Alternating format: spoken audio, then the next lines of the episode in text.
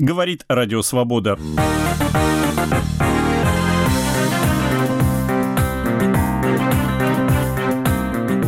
Праге по запросу Интерпола задержан россиянин, подозреваемый в хакерских атаках на сайты в США. Мать Алексея Пичугина просит Владимира Путина помиловать ее сына, отбывающего пожизненное заключение. Бывший ректор МГПУ рассказывает о причинах своего увольнения и взглядах на современную педагогику. Здравствуйте, эти и другие темы в программе «Время свободы». Итоговый выпуск. Сегодня среда, 19 октября. У микрофона в студии в Праге Андрей Шароградский. Итак, в Праге арестован гражданин России, подозреваемый в кибератаках на сайты США. Об этом сообщила чешская полиция. Обстоятельства ареста выясняла корреспондент «Радио Свобода» в Праге Александра Вагнер. Имени хакер не называется, но известно, где его задержали. Это э, центр Праги, ресторан Сан-Карло. Там подают э, неаполитанскую кухню. И это очень близко от танцующего дома и набережной Вултавы. То есть это туристический центр.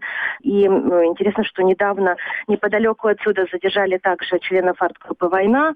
Задержание происходило э, по запросу суда одного из американских штатов. Об этой информации сообщил представитель российского дипломатического представительства в Чехии. Он сказал, что посольство требует выдать э, российского гражданина обратно на родину, а не в США. Задержание произошло совместно чешской полицией и Федеральным бюро расследований Соединенных Штатов. Э, это произошло через 12 часов после получения оперативной информации. Подозреваемого российского хакера арестовали. Пражский городской суд вынес решение об этом. И э, вероятно, что он будет ожидать документов документов от Федерального бюро расследований, и будет э, этот человек, скорее всего, выдан э, Соединенным Штатам. Давайте вернемся на некоторое время к обстоятельствам задержания. Был ли этот человек один, и, в общем, довольно противоречивая информация поступала о состоянии его здоровья, он якобы попал в больницу. Подозреваемого российского хакера задержали не одного, э, он был с подругой, и, вероятно, они обедали в этом ресторане, о котором я уже упоминала.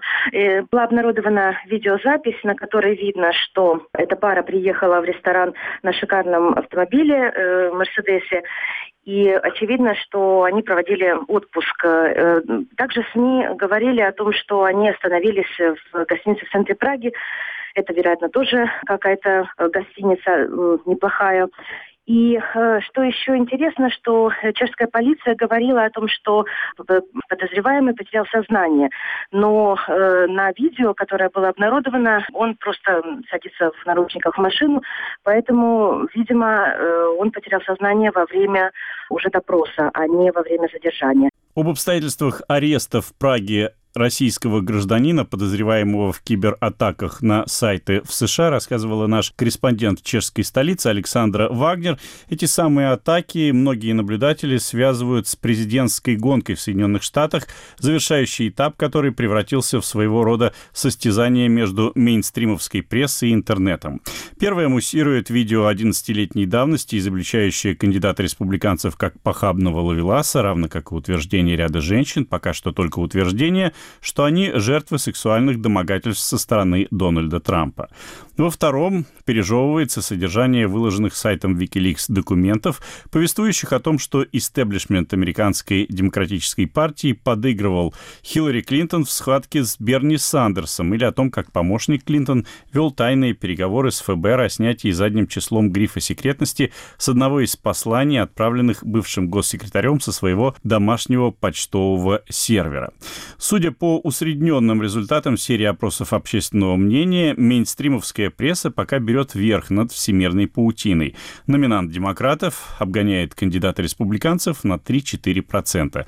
Тему продолжает наш корреспондент в Нью-Йорке Евгений Аронов. До настоящего момента на новостных бомбах Wikileaks подрываются организации или частные лица, близкие Хиллари Клинтон, но не она сама. Произойдет ли до конца месяца октябрьский сюрприз, то есть информационный взрыв такой силы, направленный непосредственно против Клинтон, что он изменит все течение избирательной кампании, вопрос открытый. Противники бывшего госсекретаря связывали надежды с имейлом, похищенным из почты доверенного лица Клинтон, журналиста Сидни Блументаля, в котором перечисляются выявленные американской разведкой подлинные имена руководителей исламистского подполья в Ливии. Но и сей компромат не поразил цель. Если отступить на шаг от сиюминутных баталий, то как, в принципе, американское экспертное сообщество оценивает сегодня достоверность предположений, что источником компромата, переданного Wikileaks, была Россия? На вопросы «Радио Свобода» отвечает аналитик Фонда защиты демократий Борис Зилберман. После первого крупного инцидента, вскрытия серверов Национального комитета Демпартии, частное охранное предприятие CrowdStrike, специализирующееся на кибербезопасности, провело собственное расследование и пришло к выводу, что атаку инициировали российские хакеры, действовавшие по наущению Кремля. Путин, иными словами, рисковал остатками своей репутации на Западе ради того, чтобы унизить Америку и продемонстрировать, что манипуляция ее избирательным процессом по плечу России. Что касается официального Вашингтона, то поначалу он высказывался осторожно, не желая в канун президентских выборов еще больше накалять и без того непростые отношения с Москвой и не имея четкого представления о том, как адекватно ответить на вызов Кремля без того, чтобы развязывать полномасштабную войну в киберпространстве. Ведь речь идет не о каких-то частных лицах, а об иностранном государстве. Только после появления в сети имейлов Джона Подесты ФБР подобрала брошенную Москвой перчатку и прилюдно объявила, что хакерские нападения осуществляют русские. С ним согласился и кандидат Трампа в вице-президенты Майк Пенс. Невозможно не заметить, насколько замечательно координированы с ходом президентской кампании вбросы очередных порций компромата Wikileaks и родственными ей структурами. В одном случае российские СМИ даже опередили своих западных коллег в сливе информации. Резюмируя вышесказанное, да, я придерживаюсь мнения, что за хакерскими нападениями на организации представителей Демократической партии стоит Россия. В данном случае мы имеем дело не с обычным шпионажем или активными мероприятиями российских спецслужб, а с покушением России на всю избирательную систему Америки, констатирует наш собеседник. Выставляя в нелестном свете американскую политическую кухню, Кремль срывает аплодисменты аудитории в третьем мире – Иране, Чили, Центральной Америке, которые испытали в прошлом вмешательство США в свой избирательный процесс. Даже если русские хакеры ставят перед собой задачу сорвать ноябрьские выборы, а не просто причинить американцам неудобства, сделать это – перекроить регистрационные списки, изменить итоги подсчета бюллетеней или партии, за которые они были поданы, весьма сложно, особенно в такой децентрализованной стране, как США, системой бумажного дублирования электронного голосования почти во всех штатах. Однако зранить подозрения относительно результатов можно, и Москва уже этого добилась попутно дав еще один повод Трампу утверждать, что в Америке все куплено от избирательной системы и органов правосудия до средств массовой информации. Когда Трамп заявляет, что у нас все куплено и все схвачено, он имеет в виду то, что истеблишмент его не приемлет. Кремль к этому не имеет отношения. Если о сути, то серьезной угрозы выбранной электронной инфраструктуре со стороны России я сегодня не вижу. Благодаря хакерским взломам российская разведка, допуская, узнала кое-что новое о том, как реально работает наша политическая система, и вывела неафишируемые подробности биографии отдельных функционеров Демократической партии и людей из окружения Хиллари и Билла Клинтон, а также некоторых республиканцев. Это все можно списать на неудобства, не более того. Повторю, на сегодняшний день. Во избежание худшего в день голосования, для того, чтобы отбить у русских в дальнейшем охоту к такого рода авантюрам, администрации надлежит в кратчайшие сроки, до 8 ноября, огласить список контрмер, не обязательно симметричных, к которым она прибегнет, если атаки не прекратятся. С этой целью Белый дом учредил экспертную группу по российскому хакерству, которая в ближайшее время представит президенту свои рекомендации. Не похоже на совпадение и то, что на днях в журнале Foreign Policy появилась статья на заданную тему за подписью бывшего главкома вооруженных сил НАТО адмирала Джеймса Ставридиса. Примечательно в этой связи, что Трамп не предлагает никаких контршагов против России, а повторяет за Путиным, что важна, дескать, не личность гонца, приносящего известие, а лишь содержание самой вести. Все это распаляет и сторонников Трампа, и сторонников Берни Сандерса, и группы маргиналов, заранее ставящих под сомнение легитимность выборов, подчеркивает Борис Зилберман. В довершение ко всему, администрации надо будет отныне просеивать информационные вбросы, чтобы авторитетно констатировать, что в них является фейком, а что нет. Само собой, это тоже не красит наш избирательный процесс. Словом, действия России, способные вызвать такой эффект, нельзя оставлять без ответа. Администрация, разумеется, может положить сайты Wikileaks и родственных ей организаций, но это, на мой взгляд, было бы слишком импульсивно и неконцептуально. Отключение от интернета, скрывающегося в посольстве Эквадора в Лондоне Джулиана Ассанжа, разумная мера, но разовая и локальная. Создание трудностей рупором путинской пропаганды за границей, таким как лондонский филиал Russia Today, это уже более серьезно, равно как и удары по компьютерам и серверам российских хакеров, напрямую вовлеченных во вскрытие баз данных Демократической партии. Принципиальным ответом, как мне представляется, было бы обнародование кодов, с помощью которых российские власти цензурируют интернет, чтобы эти заслоны было легче преодолевать пользователям. Обсуждаются также перспективы санкций в отношении российских деятелей, курирующих хакеров, или раскрытие заграничных счетов лиц из окружения Путина, а возможно и его самого. Кроме того, раздаются голоса в поддержку асимметричных ответов, например, передачи летального оружия Украине или применение санкций к российским чиновникам, причастным к злодеяниям в Сирии.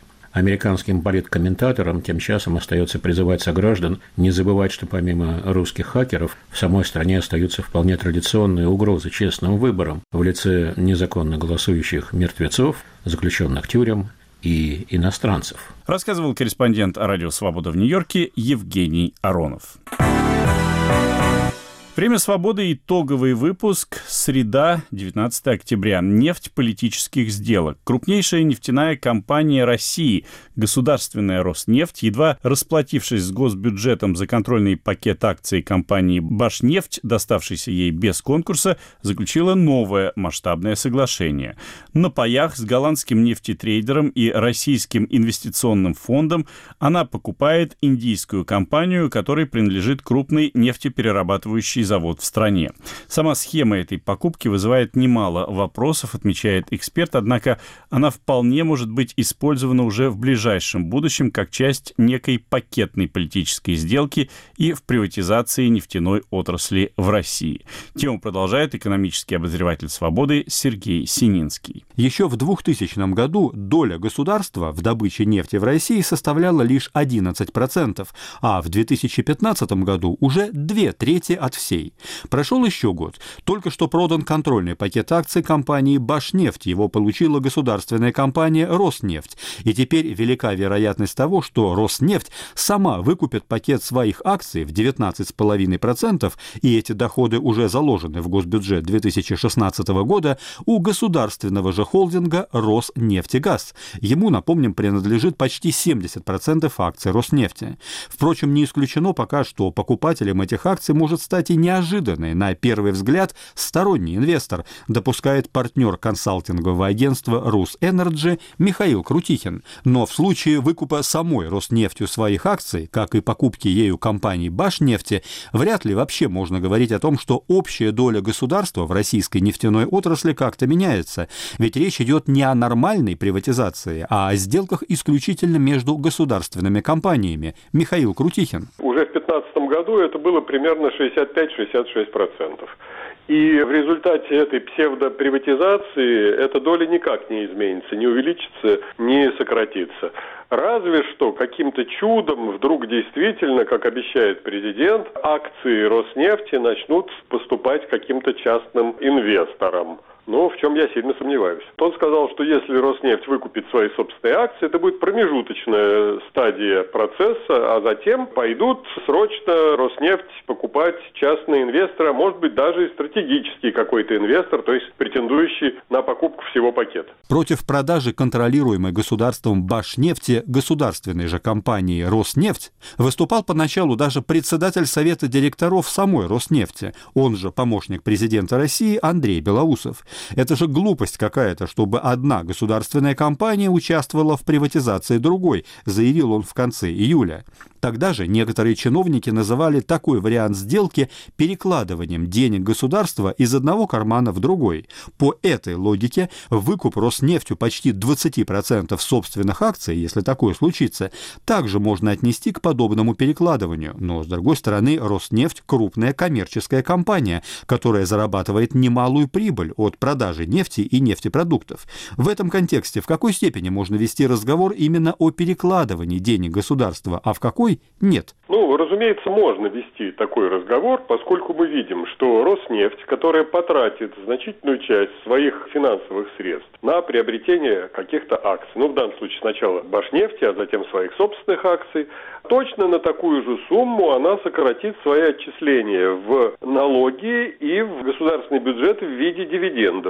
Поэтому, как ни крути, а все равно это государственные деньги, которые она тратит, за небольшим исключением. В принципе, у нее есть 30 с небольшим процентов все-таки частных инвесторов, ну, не совсем частных, там еще есть BP, естественно, который почти 20 процентов принадлежит. То есть, таким образом, она тратит частично и их деньги тоже.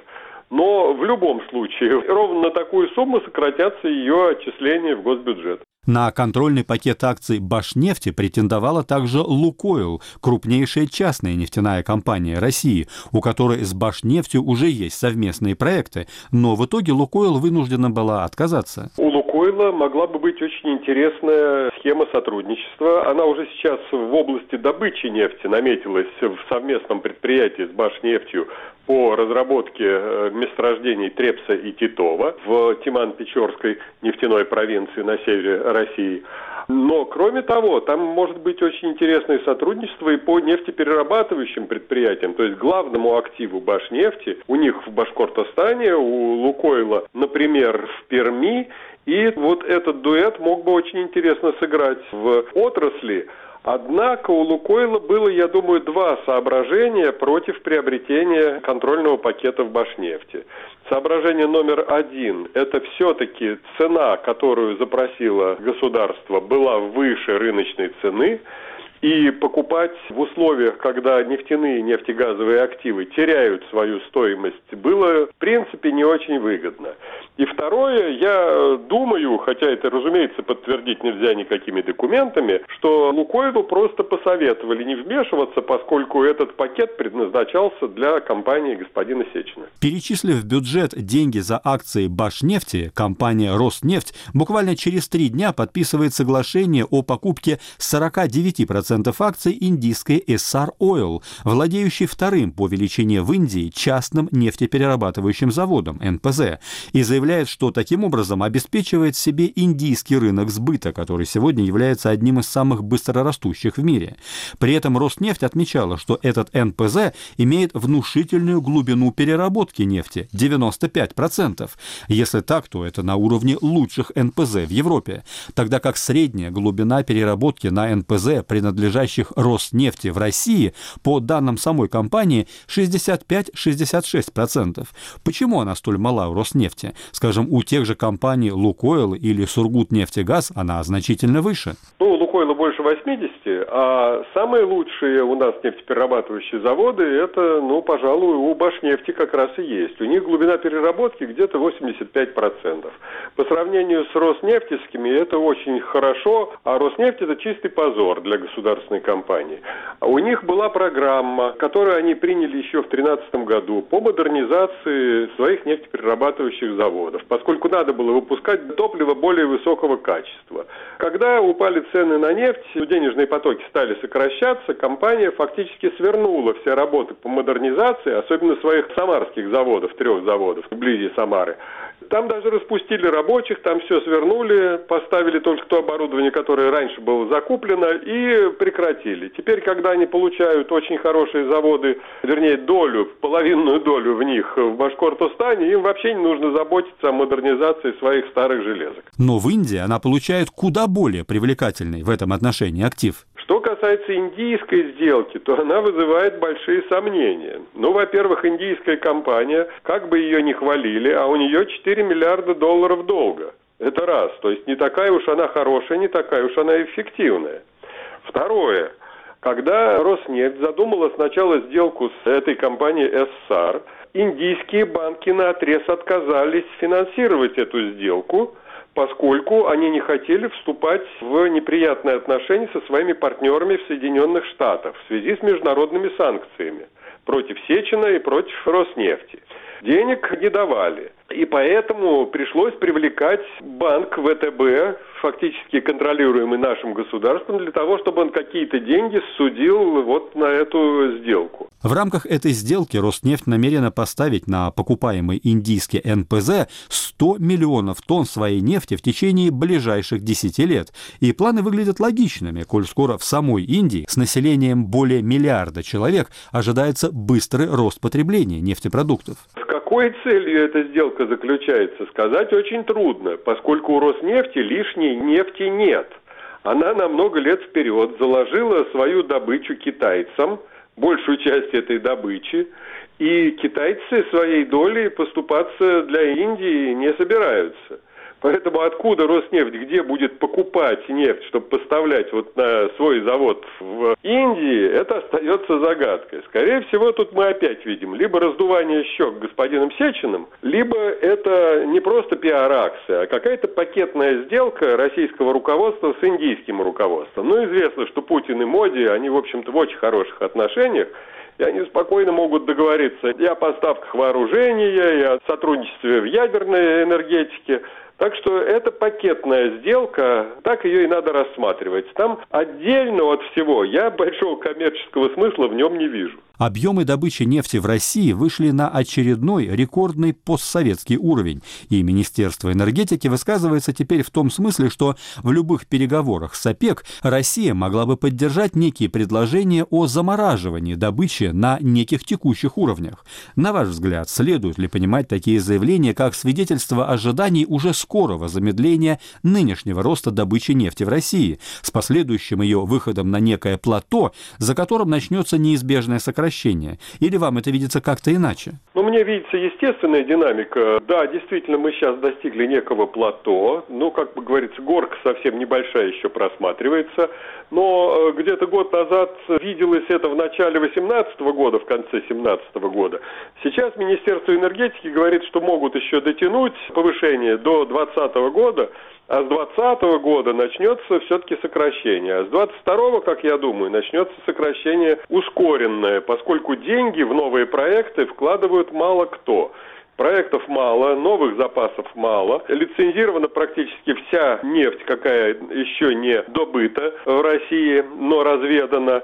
Крупных открытий не делается. Сейчас добывать-то неоткуда. Можно только старые подсасывать вот эти месторождения, интенсифицировать как-то добычу. Какие-то эти месторождения будут работать, поскольку старые и там уже давно амортизированы все капитальные вложения. И фактически все расходы – это операционные издержки. Они могут быть очень невысокими. Но новые месторождения, трудноизвлекаемая нефть, не говоря уже о шельфе, это пока за пределами мечтаний при нынешнем уровне нефтяных цен. Современные западные технологии разработки месторождений и трудноизвлекаемой нефти и на шельфе подпадают под действие секторальных санкций Запада на нефтедобычу в России.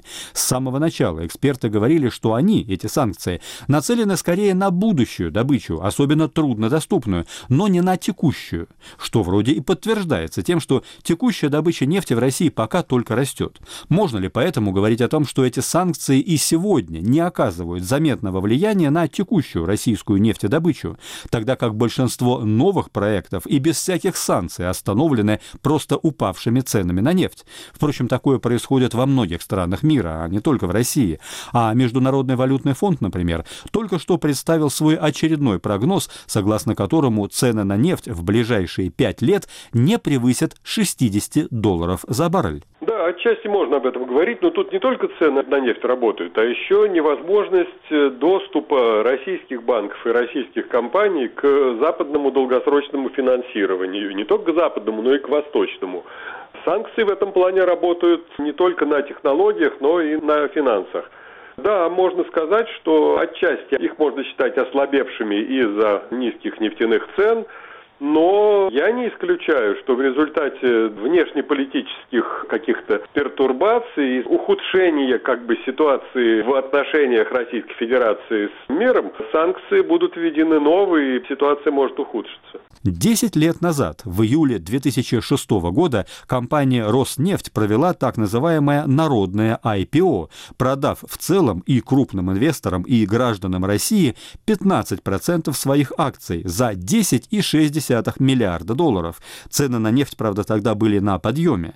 Имея в виду недавнюю покупку Башнефти, а затем и возможный выкуп пакета собственных акций в 19,5% у государственного холдинга «Роснефтегаз», сколь успешной с точки зрения самих инвесторов может оказаться последующая продажа акций Роснефти, по вашим представлениям, ну, скажем, в 2017 году, если компания так решит? Я не вижу стратегических инвесторов, поскольку ни азиатские компании, ни европейские, ни американские не заинтересованы в том, чтобы покупать миноритарный пакет акций Роснефти, где всем распоряжается господин Сечин, а голоса никакого у владельца такого пакета нет абсолютно. И мне очень сомнительно, что будет большой спрос на акции Роснефти в связи с их нынешней ценой на фондовом рынке. Ну, когда было IPO, тогда оно было довольно позорным, потому что продали на пике, а потом они быстро стали терять в цене. То есть это был обман. Заверили все население, покупавшее акции, что все будет хорошо, и сейчас вы там обретете счастье с этими акциями. Все получилось как раз наоборот. Здесь сомнения есть и очень серьезные в том, что этот пакет удастся продать. Или это будут какие-то участники, которые будут привлечены на дополнительных закрытых условиях специально по договоренности с российским руководством. Тут масса вариантов, и сейчас анализировать их практически невозможно. То есть некие закрытые договоренности как с российскими, так и с зарубежными инвесторами? Да, конечно. То есть опять какая-нибудь пакетная сделка, опять вмешается какой-нибудь российский банк, который профинансирует какую-нибудь индийскую компанию, она придет, начнет это все покупать. Потому что индийские банки денег на это, естественно, индийским компаниям не дадут. Спасибо. Напомню, на наши вопросы отвечал партнер российского консалтингового агентства «Рус Энерджи» Михаил Крутихин. С Михаилом Крутихиным беседовал экономический обозреватель «Свободы» Сергей Сининский. Время свободы. Итоговый выпуск. Мать бывшего главы отдела внутренней экономической безопасности компании ЮКОС Алексея Пичугина, приговоренного к пожизненному заключению, попросила президента России Владимира Путина помиловать ее сына. Открытое письмо 77-летней Аллы Пичугиной опубликовала «Новая газета». Ранее сам Алексей Пичугин обращался к Путину с просьбой о помиловании, но получил отказ без объяснения причин, который подписал Юрий Берг, губернатор Оренбургской области, где Пичугин отбывает наказание. Пресс-секретарь Путина Дмитрий Песков сообщил, что в Кремле ознакомились с обращением матери Алексея Пичугина, но реакции на него пока нет, рассказывает наш московский корреспондент Любовь Чижова. Экс-сотрудник службы безопасности ЮКОСа Алексей Пичугин отбывает пожизненный срок по делу об убийстве мэра Нефтьюганска Владимира Петухова. Мэр, обвинявший нефтяную компанию в уклонении от уплаты налогов в местный бюджет, был убит 26 июня 1998 года, в день рождения экс-главы ЮКОСа Михаила Ходорковского. Организатором убийства следователи назвали Пичугина, который ранее отказался давать показания против Михаила Ходорковского. Летом этого года Алексея Пичугина перевели из колонии «Черный дельфин», которая находится в Оренбургской области, в Москву, в СИЗО Лефортово. СМИ предполагают, что от него добиваются показаний по новому делу в отношении экс-главы ЮКОСа Ходорковского. В своем письме к Путину 77-летняя Алла Пичугина пишет, что уже 13 лет не может даже положить руку на плечо своего сына и доведена до последней точки отчаяния. О том, что заставило ее обратиться к Владимиру Путину с просьбой о помиловании сына, Алла Пичугина рассказала в интервью «Радио Свобода». Алексей сам тоже писал на имя президента помилование, но почему-то отказал ему губернатор. Я так поняла, что это его просьба не дошла даже до президента. Поэтому я решила уже со своей стороны тоже как бы в этом поучаствовать. Верите ли вы в милосердие российского президента? Вообще, с какой целью обращаетесь к нему? Да, я верю, потому что я знаю, что сын мой невиновен. Поэтому я и верю, и поэтому прошу. Часто ли вам удается общаться с сыном, видеться с ним? И как происходят эти встречи? И когда вы видели его в последний раз? 23 июня. Я его вижу два раза в год. По 4 часа через стекло. Вот так. Декабрь и июнь. Вот два раза я его вижу год. Ну, кто-нибудь со мной из его сыновей только ездит. Мы вдвоем ездим всегда. Каково это знать, что, возможно, вы больше его никогда не увидите? Как вам живется без него? Живется плохо, но я почему-то уверена, что все-таки справедливость наступит, потому что он, я знаю, что он не виновен. Поэтому я все-таки надеюсь на милосердие президента.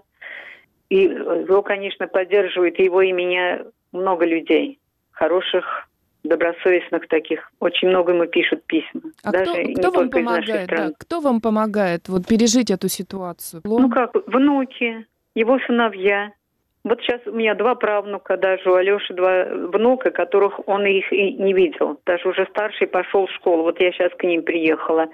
Они поддерживают. Они ко мне приезжают, я к ним приезжаю. Вот они поддерживают меня, конечно. Потому что они тоже очень любят отца и так ждут, и тоже надеются на их жизни как-то вот, ну, сказывается тот факт, что их отец э, осужден э, на пожизненное заключение, там, находится в местах лишения свободы, все знают, как бы, кем он был, вот. Как в моральном плане, как бы все понимают, что человек невиновен, и многие же знают, какой он э, человек. А так, конечно, им они очень тоскуют по нему. Даже вот его внуки, они не видели его ни разу, все равно ему рисунки посылают, пишут, как умеют. А он, наверное, так тоже что... очень тоскует, да, по нему? Конечно, конечно. Любой письма пишет, как я жутко скучаю, как я хочу вас всех обнять, как я хочу к вам. В каждом письме, в каждом письме. Только берегите себя, пожалуйста. Верю да. в лучшее. А почему возникло вот, вот дело против вашего сына? Почему его судили, осудили? Это, по-моему, уже не вопрос не ко мне.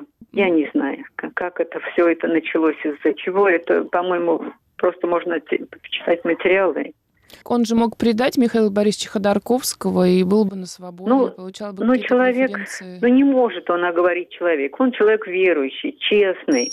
Не может он наговорить на человека, если тот не виновен. Если что он знает, он говорит. А если он не знает о, о том, что его спрашивают, что же он будет наговаривать? Я, говорю, не могу, а как я буду жить с этим, когда, если я что-то скажу неправду?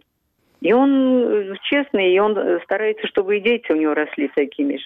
Он пример для... У него три сына ведь. Поэтому, поэтому он не мог поступить иначе. О том, почему мать Алексея Пичугина обратилась к Владимиру Путину с просьбой помиловать ее сына, и о юридических перспективах пересмотра его дела «Радио Свобода» рассказала адвокат Ксения Костромина. На мой взгляд, это, безусловно, жизнь отчаяния, отчаявшейся абсолютно матери, которая абсолютно не уверена в том, что она доживет до того, что ее сына выпустят на свободу.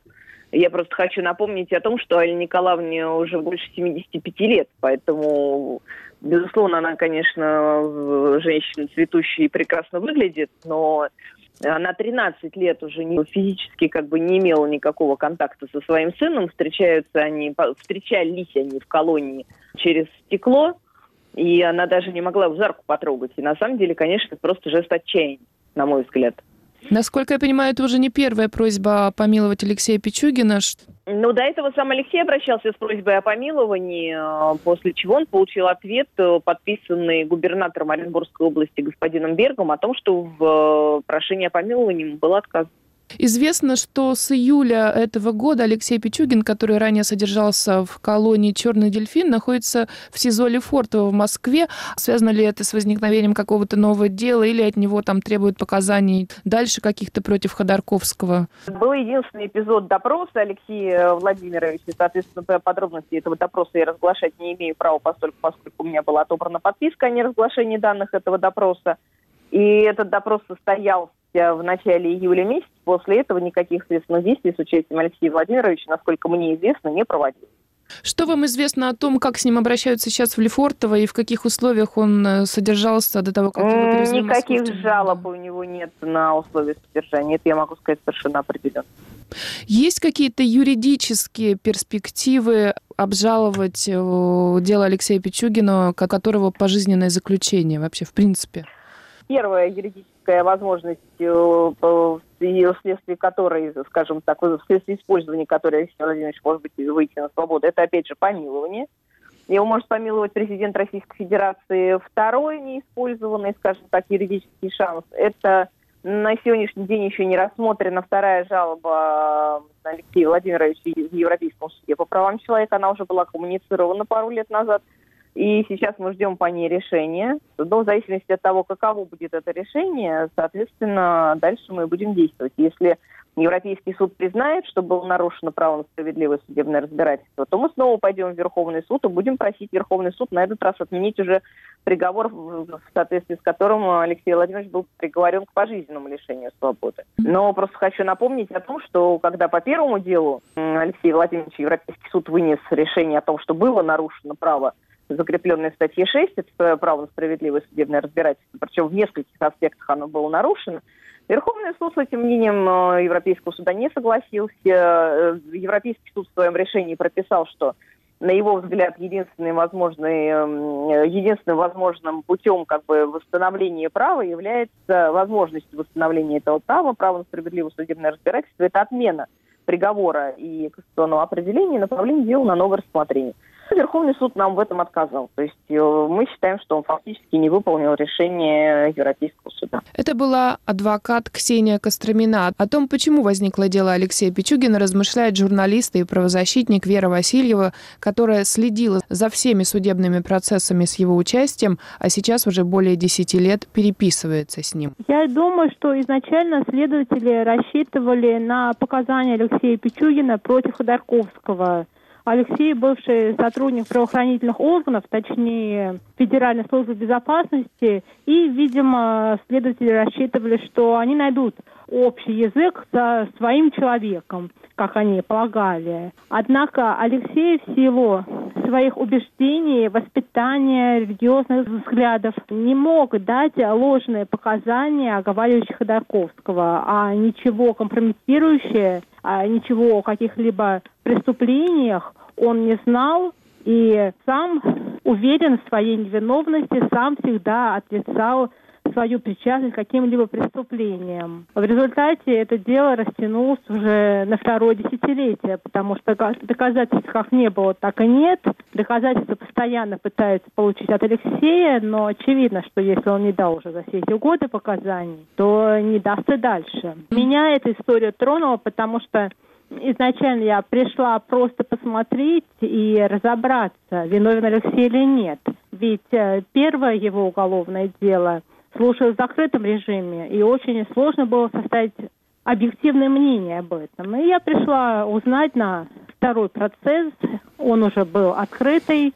Я думала, что я похожу на два, три, четыре заседания, составлю мнение и на этом успокоюсь но меня поразило то, что никто из журналистов не приходил на эти слушания. Это было обусловлено, видимо, тем, что тогда же в Мещанском суде слушалось дело Михаила Ходорковского, и основное внимание средств массовой информации было привлечено к этому делу.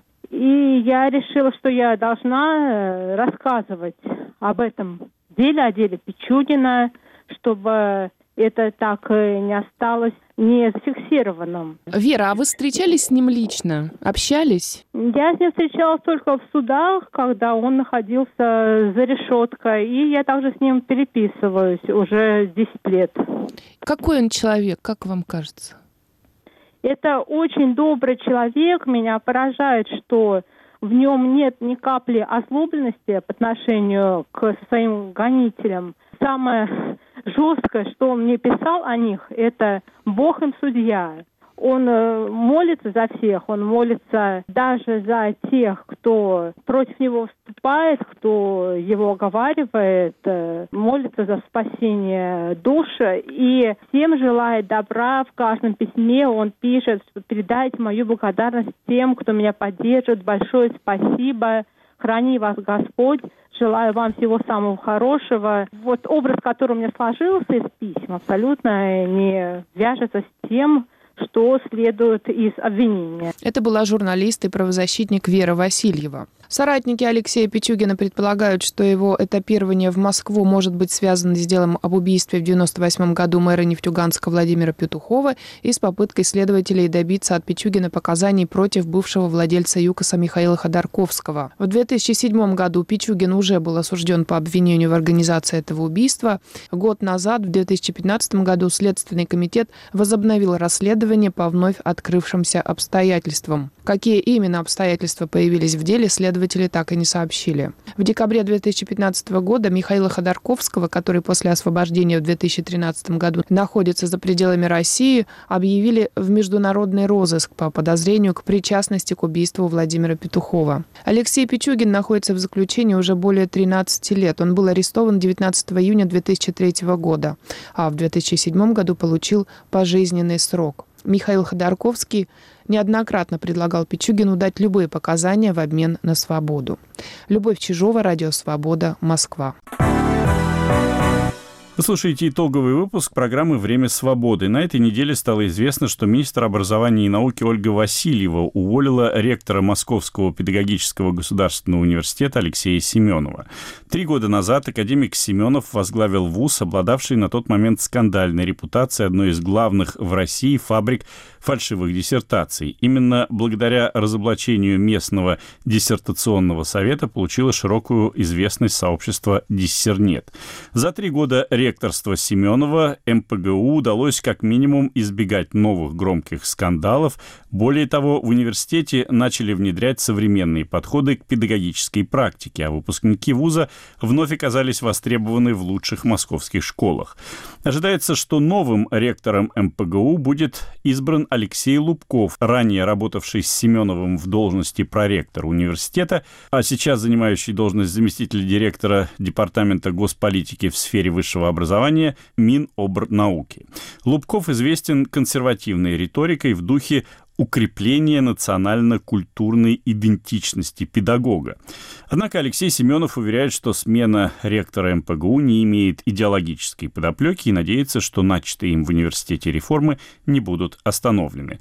Об этом он рассказал научному обозревателю «Радио Свобода» Сергею Добрынину. Алексей Львович, скажите, пожалуйста, какие вы ставили перед собой задачи, когда соглашались возглавить э, педагогический университет? У вас какая-то была, наверное, повестка вкратце, что вы хотели изменить? Ну, часто вспоминают про тот уровень коррупции, воровства, лживости, который был до меня, но это была, так сказать, простая техническая задача, и ради нее, наверное, меня и звали на ректорство – но я пошел, безусловно, не ради этого. Это было как бы необходимое обременение. Ну и с этим удалось разобраться довольно быстро на уровне действительно криминала. А более существенно, конечно, была попытка построить э, систему педагогического образования реально эффективную и полезную для школы. Ну и я считал, что вот мой опыт, как 20-летний опыт ректора региональной системы повышения квалификации, самой крупной в стране, он непосредственно имеет отношение и к тому, как э, готовить будущего учителя. И это была такая задача, которая э, была большая и серьезная, некоторую надежду на успех для меня давала ряд обстоятельств, которые почти одновременно случились, вот я думаю, что в судьбе страны, учительства, школы моей лично. Это вот изменение психологии, которое было начато с изменения оплаты труда учителя, ну и других факторов, там, оснащение школ, строительство новых школ и так далее. И это желание именно педагогических вузов, не только нашего, и уж не только мое личное, но и коллективов ряда крупнейших вузов страны, ведущих, все они вместе ощущали необходимость существенных перемен. Для меня важнейшим элементом этой перемен была связь со школой, с общим образованием. Ну, я и сам работал в школе, в системе повышения квалификации, то есть непосредственно работал со школьными учителями, поэтому мне было понятно, что нужно делать в системе подготовки учителей, что окажется будущим для всей системы общего образования. И, конечно, очень важно было добиться, чтобы лучшие выпускники педагогических вузов шли работать в школу. Вот э, эти положения, связь со школой и то, чтобы наши лучшие выпускники шли в школу, были для меня существенными факторами. Именно это были вот цели и задачи, которые я перед собой ставил. И во многом, мне кажется, их удалось реализовать. Вот сейчас, как можно сказать фигурально, у нас стоит очередь из директоров лучших московских школ, ожидающих, когда к ним придут выпускники нашего вуза. И это действительно лучшие выпускники, которых они отбирают. Отбирают они просто потому, что эти э, наши студенты приходят в школы на практику, приходят на практику в детский сад. Действительно, практика это очень серьезная. Она является и источником для вопросов, и местом, где ты проверяешь ответы, которые ты получил в ВУЗе. Такое элементарное технологическое средство, как то, что ты свои занятия с помощью э, подруги снимаешь на э, камеру, на мобильный телефон. Две студентки приходят в детский сад или в школу, и одна снимает, э, как идет урок у учителя или вот у второй студентки, пришедшей на практику. Это такой важный элемент вот новой технологической культуры, в которой сегодня реализуется наша практика. А дальше эти видеозаписи размещаются в интернете, но, разумеется, в закрытом, так сказать, его участке, где можно дальше их анализировать вместе со своим профессором. То, что практика является источником э, психолого-педагогической проблематики и методической проблематики, тоже по отдельный предмет, для нас очень существенно. А в той же самой линии прямого взаимодействия со школой и ответа на вопросы школы находится и предметная подготовка. То есть мы считаем, что все-таки наш учитель, наш выпускник в первую очередь должен блестяще э, знать предмет. С другой стороны, общая культура тоже есть э, элемент квалификации учителя. Как-то мы обсуждали это с московскими директорами, и один из них, задумавшись, сказал, что да, наверное, самое важное – это именно общая культура для учителя. И, конечно, э, воспитание. Естественно, что учитель – это будущий воспитатель, воспитывающий и в своем предмете, и своим примером, и в каких-то обсуждениях, дискуссиях событий, которые происходят в школе, и вовлечение школьников в те, ту или иную, э, скажем, волонтерскую деятельность, патриотическую и так далее. Вот все это вместе нам удается реализовывать, но прежде всего исходя из практики, когда мы не ограничиваемся какими-то академическими лекциями, которые от кафедры читает э, тот или иной, пусть выдающийся профессор. Мы даже обратили существенное внимание на такой курс матетики. Э, больше всего мы на первом курсе занимаемся со студентами именно тем, как они учатся учиться, как они анализируют собственное учение, как учатся учить других и так далее. Ну вот эти все замыслы на разных факультетах университета реализованы в разной степени, где-то больше, где-то меньше. Многое сейчас в университете начато вот вокруг этих э, идей. В свою очередь, эти идеи тоже опираются просто на очень простое соображение честности и полезности, так, чтобы наше вузовское образование было полезно для школы, и чтобы э, само оно шло наиболее честным, а значит и эффективным образом. Ваше увольнение со стороны кажется следствием конфликта между прогрессивным и инновационным подходом, о котором мы сейчас сказали, и некоторой консервативной повесткой, с которой пришла в министерство новый министр. Так ли это на самом деле? Может создаваться ощущение, и даже оно где-то упоминает, э, такой фактор упоминается в средствах массовой информации, что имеет место конфликт между старым и новым, и вот поэтому ректора увольняют. А мы знаем, что, конечно, бывали случаи увольнения ректора из такого сорта конфликтов, но э, вот и по моему впечатлению от вуза и по отзывам, которые имеются и в прессе, и в интернете и так далее, видно, что наш вуз очень благополучен. Мы не сунемся со своими работниками, на нас не пишут постоянно письма там, ЦК КПСС или в администрацию президента. В каком-то смысле мы считаем, что процессы, идущие в ВУЗе, идут достаточно мирно и конфликт. Хотя, безусловно, вот конфликт между психологически между старым мышлением, где во главе угла стоит профессор, и новым мышлением, где мы идем от ребенка, он существует. Но он постепенно, именно постепенно продлевается в умах и сознании людей, не выливаясь, скажем, в пикеты, демонстрации, забастовки, письма протеста и так далее. Решение, это, я считаю, было принято, исходя из э, соображений,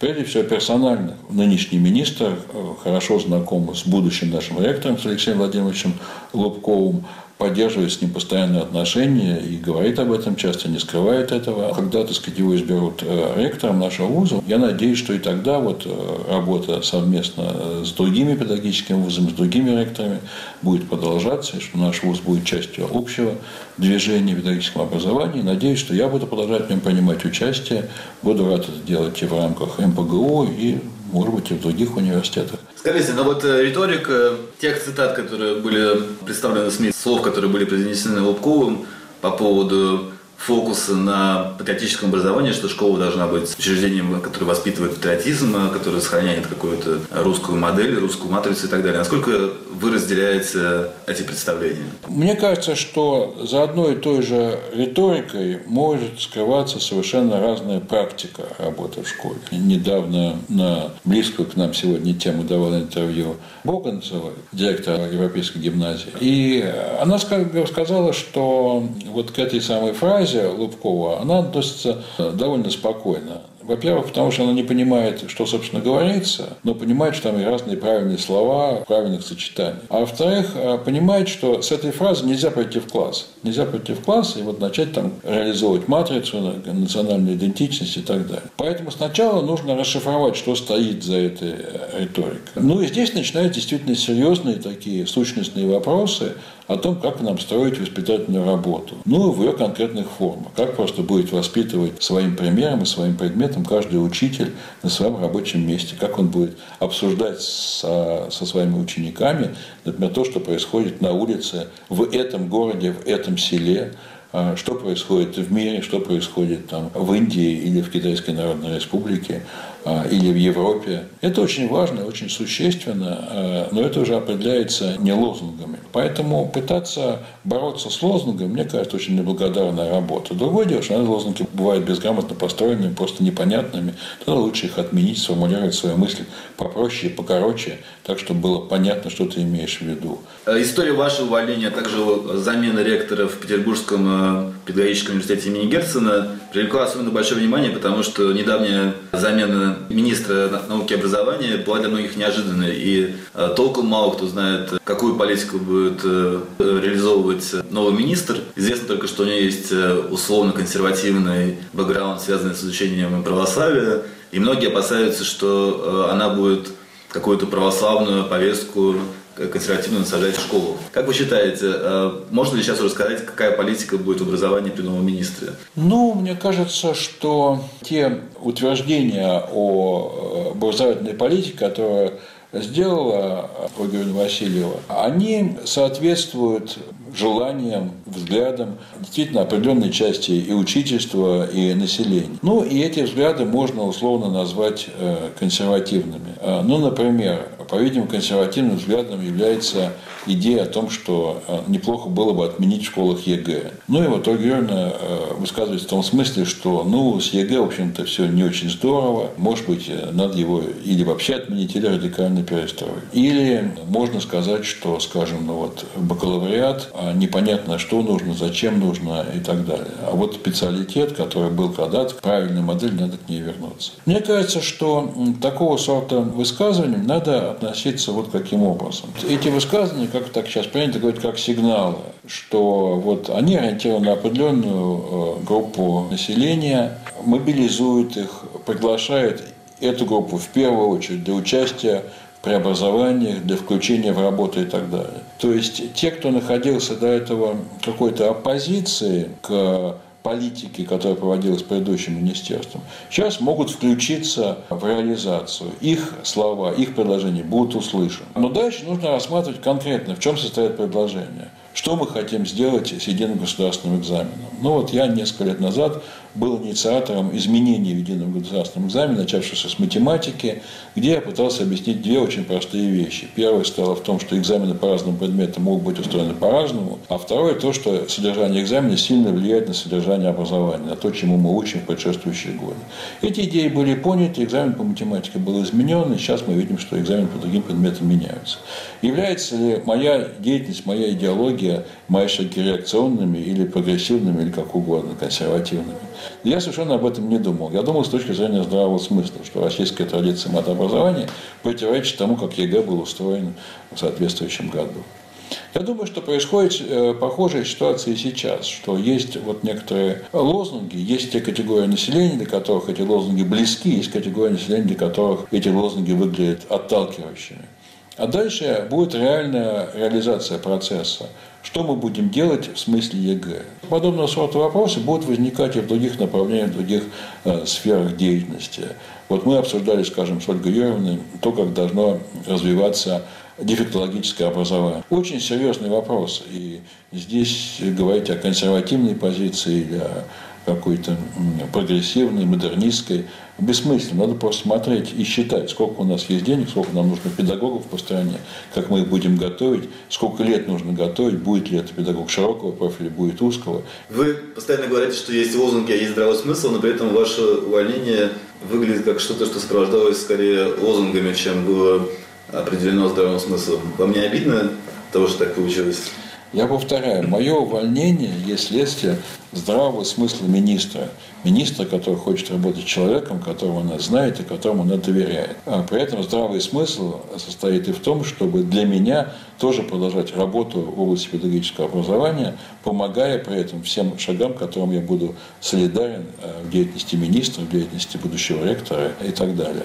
Что касается э, обид, э, ну, мне кажется, что для собственного здоровья важно не обижаться, а пытаться видеть позитивное во всех изменениях, которые происходят. С теперь уже бывшим ректором Московского педагогического государственного университета Алексеем Семеновым беседовал наш научный обозреватель Сергей Добрынин.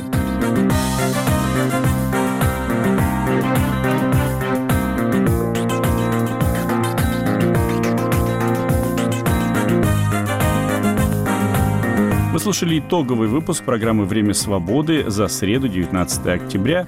Его продюсер Андрей Амочкин, автор-ведущий Андрей Шароградский. Всего доброго.